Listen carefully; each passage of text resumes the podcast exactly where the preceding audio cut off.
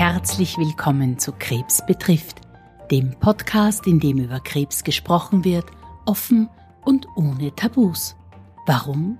Weil das Thema Krebs jeden von uns betroffen macht und die meisten auch betrifft, sei es direkt oder indirekt. Wir wollen mit diesem Podcast über Krebs aufklären, wir möchten euch Wissen vermitteln und euch Mut machen.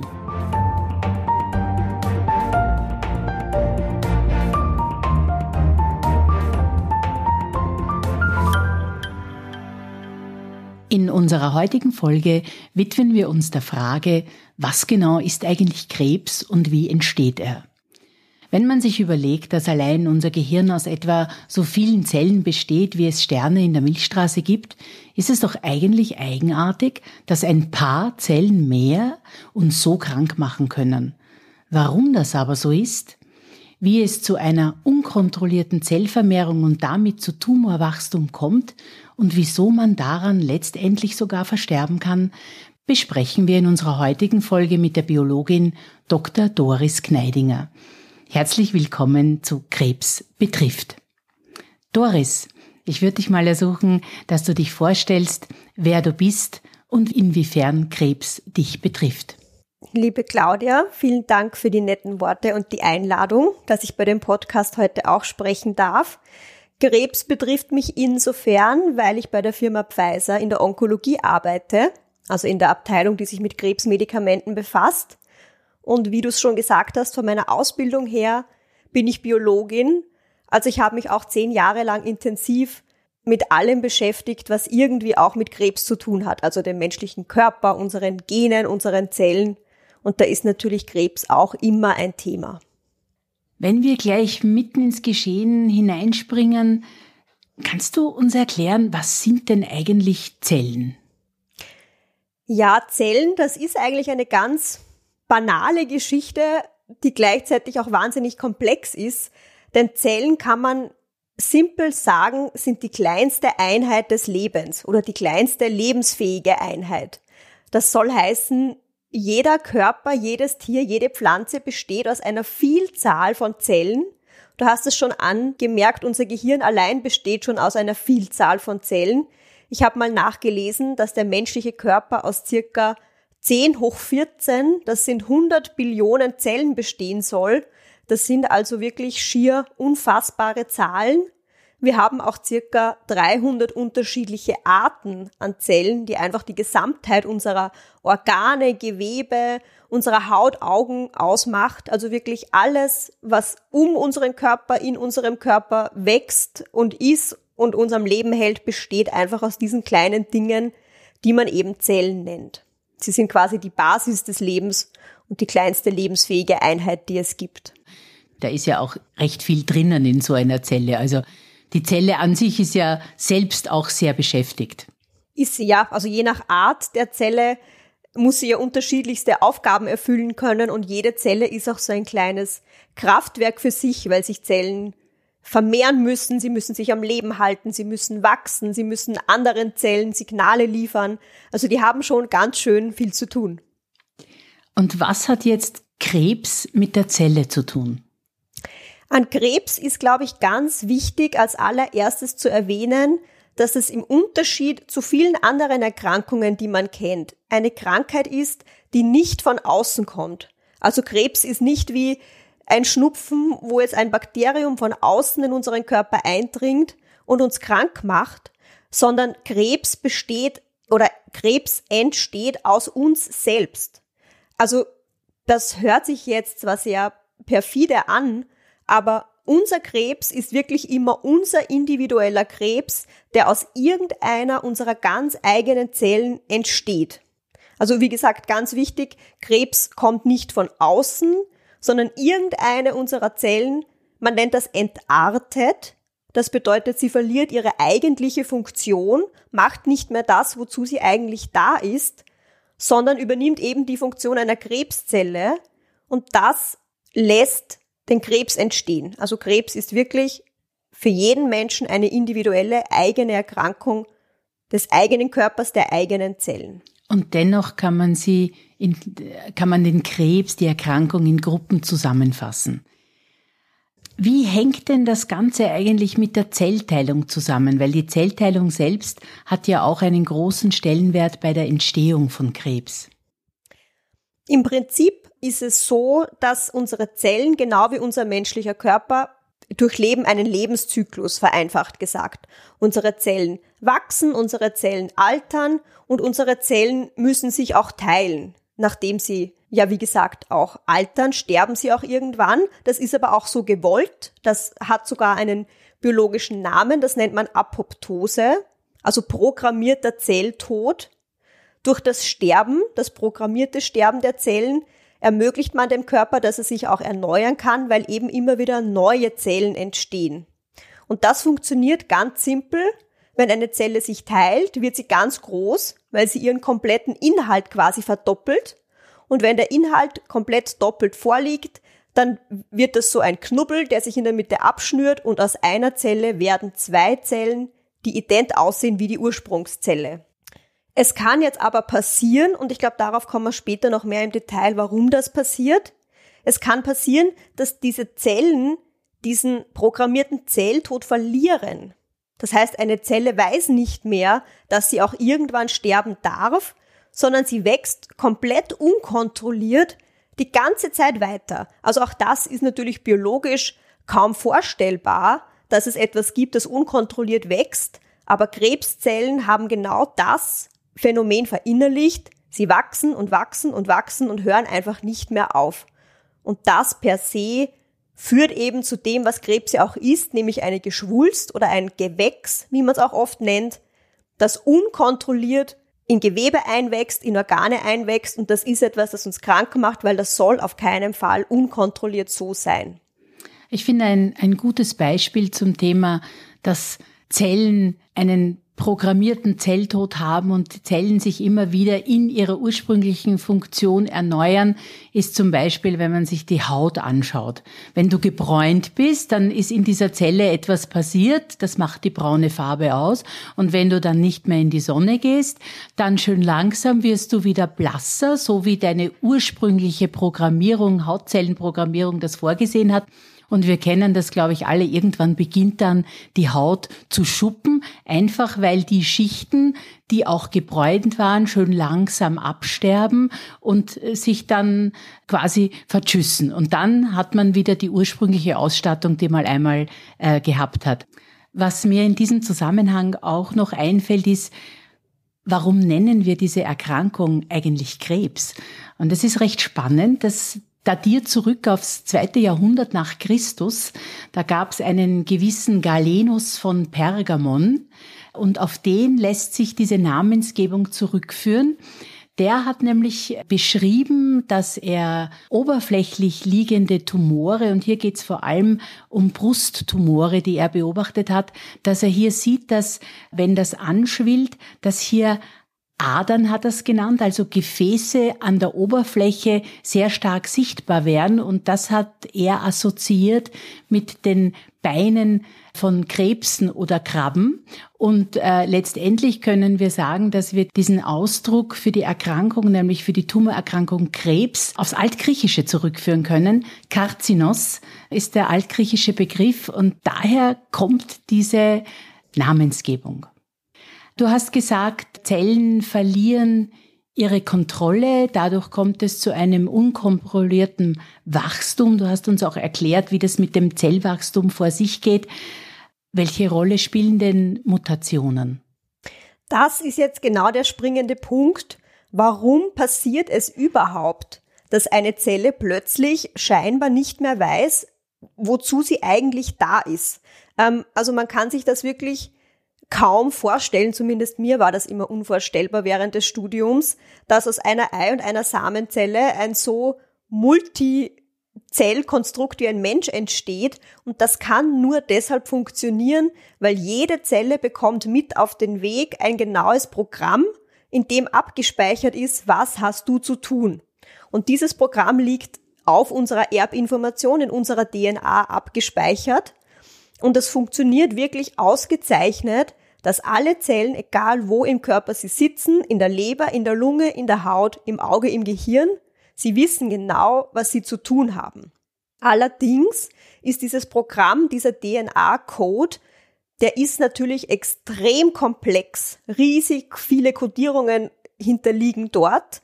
Und natürlich kann es sein, dass dort Fehler passieren, Programmierungsfehler. Warum diese Fehler passieren, das kann viele Gründe haben. Jedoch, wenn sie passieren, kann es eben sein, dass es weitreichende Konsequenzen hat bis hin zu einer Krebserkrankung. Allerdings ist unser Körper natürlich clever und der hat gewusst, ich habe da sowas wie DNA, das ist extrem empfindlich, das muss ich schützen. Und es gibt auch Schutzmechanismen. Es gibt so kleine Eiweiße, Enzyme, die sind wie Kontrollpolizisten, die schauen, passieren hier eh keine Fehler, weiß eh jede Zelle, was sie zu tun hat. Und auch da kommt Apoptose ins Spiel. Wenn jetzt so ein Kontrollpolizist entdeckt, aha, da ist eine DNA falsch, dann kann dieses Enzym, dieser Polizist sagen, du Zelle, bevor du irgendwas anrichtest, was du nicht sollst, stirbst du mal besser. Und das passiert auch wirklich sehr oft, dass diese Polizisten eingreifen müssen, weil ganz viele Faktoren aus der Umwelt, der Ernährung, alles führt tagtäglich dazu, dass viele Fehler in unserem Programm tatsächlich passieren. Nur sind wir eben so gut ausgerüstet mit diesen Kontrollmechanismen, dass das meiste entweder repariert werden kann oder es führt eben dazu, dass die Zellen eben nicht bösartig werden. Allerdings kann es sein, und dazu müssen viele dieser Fehler, dieser Mutationen nacheinander passieren, wirklich im richtigen Zeitpunkt, dass es dann tatsächlich irgendwann dazu kommt, dass diese ganzen Kontrollmechanismen nicht mehr greifen und eine Zelle wirklich die Chance hat, zu entarten, eine bösartige Zelle zu werden. Und wie ich vorher erklärt habe, Zellteilung ist ganz simpel. Aus einer macht zwei Idente, wird auch aus einer einzigen Krebszelle werden zwei, werden vier, ja, und exponentielles Wachstum liegt dem zugrunde, dass sich dann ebenso ein Geschwülst, ein Gewächs bilden kann. Aber wie gesagt, Mutation an sich ist etwas, so nennt man eben diese Programmierfehler, was wirklich ständig passiert und wir haben viele Kontrollmechanismen, die dafür sorgen, dass nicht jede einzelne Mutation eine schwerwiegende Konsequenz nach sich zieht. Also vielleicht können wir das noch einmal ein bisschen zusammenfassen. Du hast uns gesagt, dass die Entstehung von Krebs ein multifaktorielles Geschehen ist. Also es müssen schon verschiedene äh, Ereignisse zusammentreffen, dass überhaupt eine Zelle, die jetzt entartet ist, die Chance bekommt, sich weiter zu teilen, exponentiell und eben dann eine Tumorerkrankung auslöst. Und du hast uns eben auch erklärt, dass dem in der Zelle unterschiedliche Mutationen zugrunde liegen können. Kannst du vielleicht noch ein paar Worte zum Thema Immunsystem sagen, zu unserer Körperpolizei, die ja eigentlich die Aufgabe hat, herauszufinden, was nicht der Regel nach läuft und was eben eliminiert werden muss.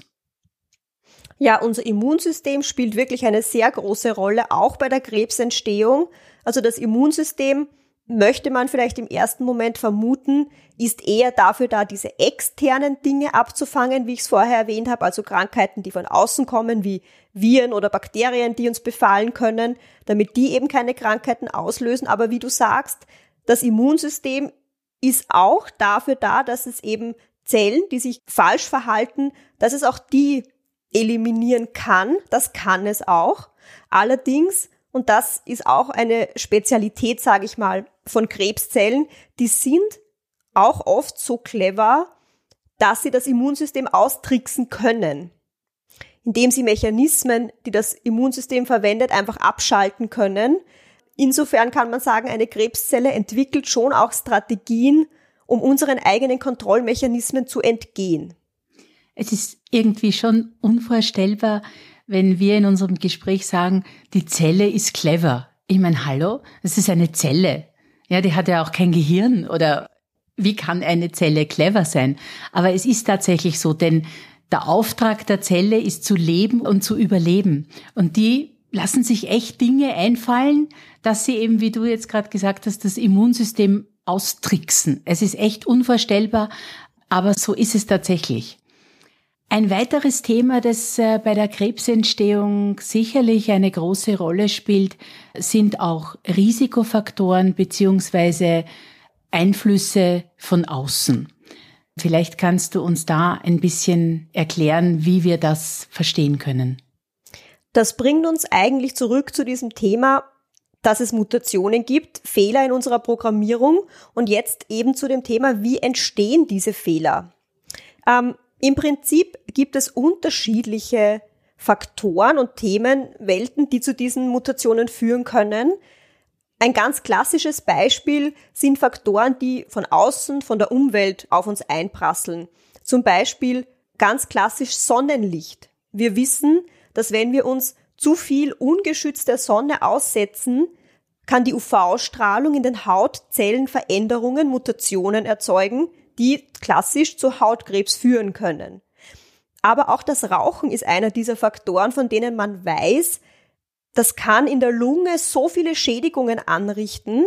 Ich habe mal gelesen, eine einzige Zigarette zu rauchen oder sogar nur ein Zug zieht bis zu 10.000 notwendige Reparaturen der DNA nach sich. Das heißt, wenn man sich das vorstellt, wie oft da die ganzen Polizisten ausrücken müssen, um alles wieder zu kontrollieren, ist es natürlich auch irgendwo nachvollziehbar, dass Rauchen wirklich ein sehr hohes Risiko nach sich zieht, dass ein Lungenkrebs entsteht.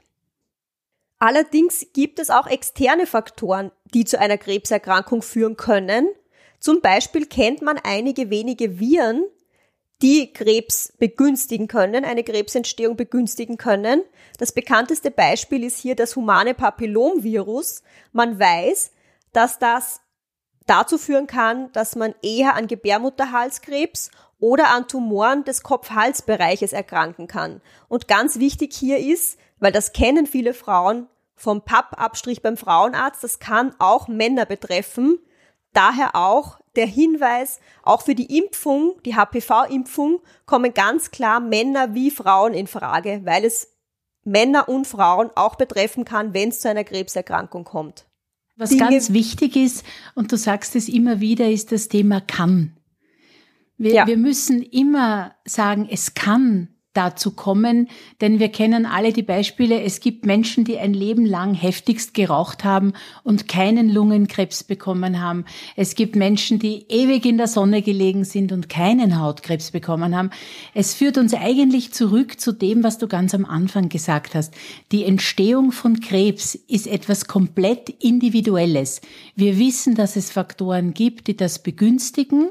Wir wissen oder wir kennen die Mechanismen.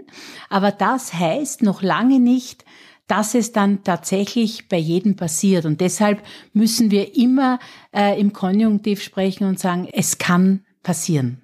Ja, ganz richtig. Also es, alle Dinge, die ich aufzähle, wie du richtig sagst, können. Nichts davon muss. Es gibt Menschen, die rauchen ein Leben lang 60 Zigaretten pro Tag und bekommen keinen Lungenkrebs. Und es gibt genauso Lungenkrebspatienten, die kein einziges Mal in ihrem Leben geraucht haben.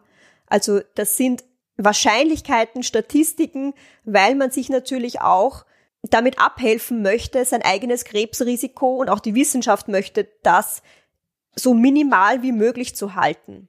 Und es gibt auch Faktoren, für die wir wirklich gar nichts können, genetische Faktoren, die uns quasi mitgegeben werden, die uns in die Wiege gelegt werden, die begünstigen, dass wir einfach eher wahrscheinlich wie jemand anderer, der diese genetische Veränderung nicht hat, eine Krebserkrankung bekommen könnten. Da ist ganz bekannt im Moment das Brustkrebsgen, das BRCA-Gen, auf das man sich auch testen lassen kann, wenn es in der Familie gehäufte Brustkrebs- und Eierstockkrebserkrankungen gibt.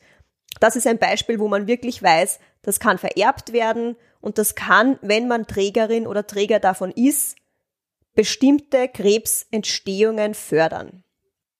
Aber auch das ist wieder ein Können. Es gibt auch BRCA-Träger und Trägerinnen, die ihr ganzes Leben lang gesund sind und nie eine Krebserkrankung erleiden.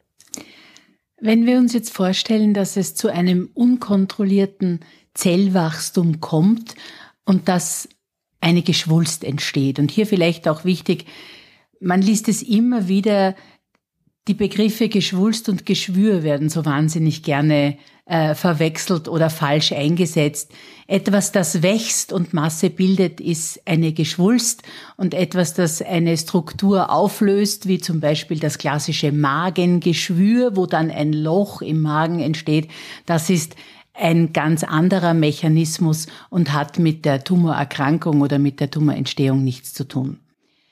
Also wenn ich davon ausgehe, dass ich ein unkontrolliertes Zellwachstum habe und eine Geschwulst entsteht, dann spricht man von benignen oder von malignen Tumoren. Wie steht's denn um diese beiden Begriffe?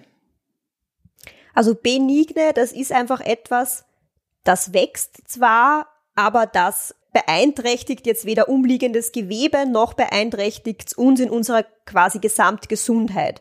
Das kann etwas sein, das auf der Haut wächst wie eine Warze, das man entfernen kann, aber nicht muss. Aber ganz wichtig, es streut sich nicht aus, es ist begrenzt auf den Ort, wo es ist und dort richtet es keinen Schaden an. Es ist nicht bösartig. Genau, es ist weder gut noch bösartig, es tut einfach nichts. Es wächst zwar, obwohl es nicht soll, aber es richtet dort, wo es ist, keinen Schaden an und verbreitet sich auch nicht. Maligne dagegen ist ein bösartiges Tumorwachstum. Das bedeutet, es wächst irgendwo was, das beeinträchtigt umliegendes Gewebe, das verlässt vielleicht sogar das Organ, in dem es entstanden ist und betrifft andere Organe und ist in jedem Fall bösartig, ist beeinträchtigend, macht uns krank und ist quasi die klassische Krebserkrankung, ist eine maligne Erkrankung. Du hast in deiner Antwort schon die nächste Frage quasi angekündigt. Diese Zellen oder bösartige Geschwülste können auch von dem Ort, wo sie entstanden sind, sich entfernen. Es können sich Zellen oder Zellaggregate loslösen, die dann über bestimmte Mechanismen im Körper verteilt werden. Man spricht dann von der sogenannten Metastasierung. Und da würde ich dich ersuchen, aus der Sicht der Biologin, was verstehen wir genau darunter? Also Metastasierung bedeutet schlichtweg, dass die Zellen des Tumors, wenn er beispielsweise in der Lunge entstanden ist, die können die Lunge auch verlassen. Das können sie entweder über das Blutgefäßsystem machen oder je nachdem, wo sie liegen, auch über das Lymphgefäßsystem. Und sie können sich einfach in einem ganz anderen Ort des Körpers ansiedeln und dort auch weiter wachsen. Das bedeutet, der Krebs ist nicht gebunden an den Ort seiner Entstehung, er kann sich leider über das gesamte System unseres Körpers, Blutgefäß wie Lymphgefäßsystem, das ja den ganzen Körper versorgt, verbreiten und auch an einer anderen Stelle eine Krebserkrankung hervorrufen. Wenn ein unkontrolliertes Wachstum von Zellen in meinem Körper stattfindet, würde ich das merken? Das ist eine wichtige Frage, es kommt ein bisschen darauf an, wo der Tumor entsteht, ab wann man es wirklich auch merken kann. Ähm, ein gutes Beispiel ist der Brustkrebs, wo man ja angehalten wird, als Frau die Brust regelmäßig abzutasten, weil man da schon die Chance hat, Veränderungen im Gewebe wirklich zu ertasten. Das fühlt sich dann an wie, wie kleine Knötchen oder wie anders wie das umliegende Gewebe. Aber wenn ich mir jetzt vorstelle, ich habe einen Tumor in der Leber oder in der Lunge, ist es natürlich viel schwieriger für mich als Betroffener, diesen Krebs zu ertasten. Das ist quasi schon mal unmöglich. In der Lunge kann es sein, dass ich vermehrt Husten habe, aber das sind dann oft so unspezifische Symptome, die wirklich ganz viele Erkrankungen als Ursache haben können. Ähm, aber es, ich kann schon sagen, bei Brustkrebs beispielsweise oder auch ganz stark bei Hautkrebs kann ich schon, wenn ich selbst aufmerksam bin und auch die Vorsorgeuntersuchungen mache, die angeboten werden, habe ich schon eine gute Chance, Krebserkrankungen in einem frühen Stadium auch zu erkennen. Aber man kann nicht sagen, dass die frühe Krebsentstehung wehtut, dass man das merkt. Wehtun im Sinne von klassischer Schmerz wie Kopfschmerz ist ganz selten der Fall, dass das wirklich ein Symptom ist, wo ich sage, ich erkenne meinen Krebs, weil mir irgendwas gezielt wehtut. Ich habe in meinem Bekanntenkreis ähm, einen ähm, Krebsfall, wo im Nachhinein der Partner der Erkrankten gesagt hat, dass er, wenn er drüber nachdenkt, hat er eine Geruchsveränderung seiner Frau wahrgenommen, die er damals überhaupt nicht einzuordnen wusste, aber jetzt mit dem Wissen, dass sie an Krebs erkrankt ist, war ihm war das klar, quasi, hätte das ein Hinweis sein können, wenn er es denn gewusst hätte. Und ich glaube, es gibt ja auch äh, Ausbildungen für Hunde, ganz spezielle, die darauf trainiert werden sollen, eventuell in der Lage zu sein, äh, Krebs zu erschnüffeln. Hast, hast du da ein bisschen Informationen? Also ich glaube schon, dass der Körper sich verändert in dem Moment, wo etwas so unkontrolliertes wie Krebs entsteht. Ich glaube aber, dass das sehr unspezifisch sein kann. Ich habe auch gehört, dass es zu Wesensveränderungen kommt, weil einfach der Stoffwechsel plötzlich ein anderer ist und deshalb hat man Stimmungsschwankungen, die man davor vielleicht nie hatte oder man hat Hitzewallungen, die man davor vielleicht nie hatte. Aber ich glaube, wie gesagt, das ist alles so unspezifisch und es ist ganz schwierig, auch für die Medizin zu sagen, diese drei Faktoren, wenn Sie die haben, dann haben Sie mit hoher Wahrscheinlichkeit eine Krebserkrankung. Deshalb ist es ja im Moment wirklich so, man wird angehalten, die Vorsorgeuntersuchungen, die es gibt und die wirklich gute Ergebnisse liefern, die zu machen. Und ich kann nur raten, wenn man Veränderungen an sich selbst feststellt, die einem wirklich merkwürdig vorkommen, das mit einem Arzt abzuklären. Aber man muss sicher nicht wegen jedem äh, kleinen Zwicken und Zwacken Angst darum haben, dass man jetzt eine Krebserkrankung hat. Aber auf sich selbst und auch den Partner oder Freunde zu achten, das kann sicherlich nie schaden. Und auch anzusprechen, wenn man etwas bemerkt. Genau. Ja, genau. Doris, kann Krebs jeden treffen? Ja, diese Frage muss man ganz klar mit Ja beantworten. Jeder von uns kann theoretisch im Laufe seines Lebens eine Krebserkrankung erleiden. Im Prinzip kann man sagen, dass die Wahrscheinlichkeit für die meisten Krebserkrankungen mit dem Alter zunimmt, wobei es auch ganz bestimmte Erkrankungen gibt, wie zum Beispiel Leukämien, von denen man weiß, dass sie gehäuft bei Kindern und sogar Säuglingen und Kleinstkindern vorkommen können. Es muss jetzt aber niemand von uns Angst haben, dass jeder irgendwann Krebs bekommen wird, denn es gibt schon Faktoren, die wir auch beeinflussen können. Wir können selbst entscheiden, welchen Lebensstil wir verfolgen. Man kann beispielsweise Risikofaktoren wie Rauchen oder exzessive Sonnenbäder ohne Schutz kann man natürlich auf jeden Fall vermeiden. Man kann sich beispielsweise auch gegen HPV, das humane Papillomvirus, impfen lassen, von dem wir ja vorher besprochen haben, dass es auch vermehrt zu Krebserkrankungen führen kann. Man kann sich viel bewegen, man kann einfach auf sich schauen man kann aber auch, und das möchte ich auch nochmal betonen, Vorsorgeuntersuchungen in Anspruch nehmen, die unser Gesundheitssystem anbietet, wie zum Beispiel Prostatakrebsvorsorge, Brustkrebsvorsorge oder auch Darmkrebsvorsorge, regelmäßige Muttermaluntersuchungen beim Arzt. Man kann selbst seine Brust abtasten oder sich auch auf auffällige Muttermale untersuchen. Und ich denke, das ist auch ganz wichtig, dass wir selbst unseren Teil dazu beitragen um unser eigenes Risiko so minimal wie möglich zu halten. Doris, dann sage ich vielen lieben Dank für deine Ausführungen und Erklärungen. Ich finde, du hast uns allen einen ganz tollen Einblick gegeben in den Körper, ähm, in unsere Zellen, warum sie da sind und was sie machen, wie sie sich vermehren und wie sie programmiert sind. Ich hoffe, dass wir so doch viel beisteuern könnten, damit man die Entstehung von Krebs etwas besser versteht. Was habe ich mitgenommen für unsere Zuhörer aus unserem Gespräch?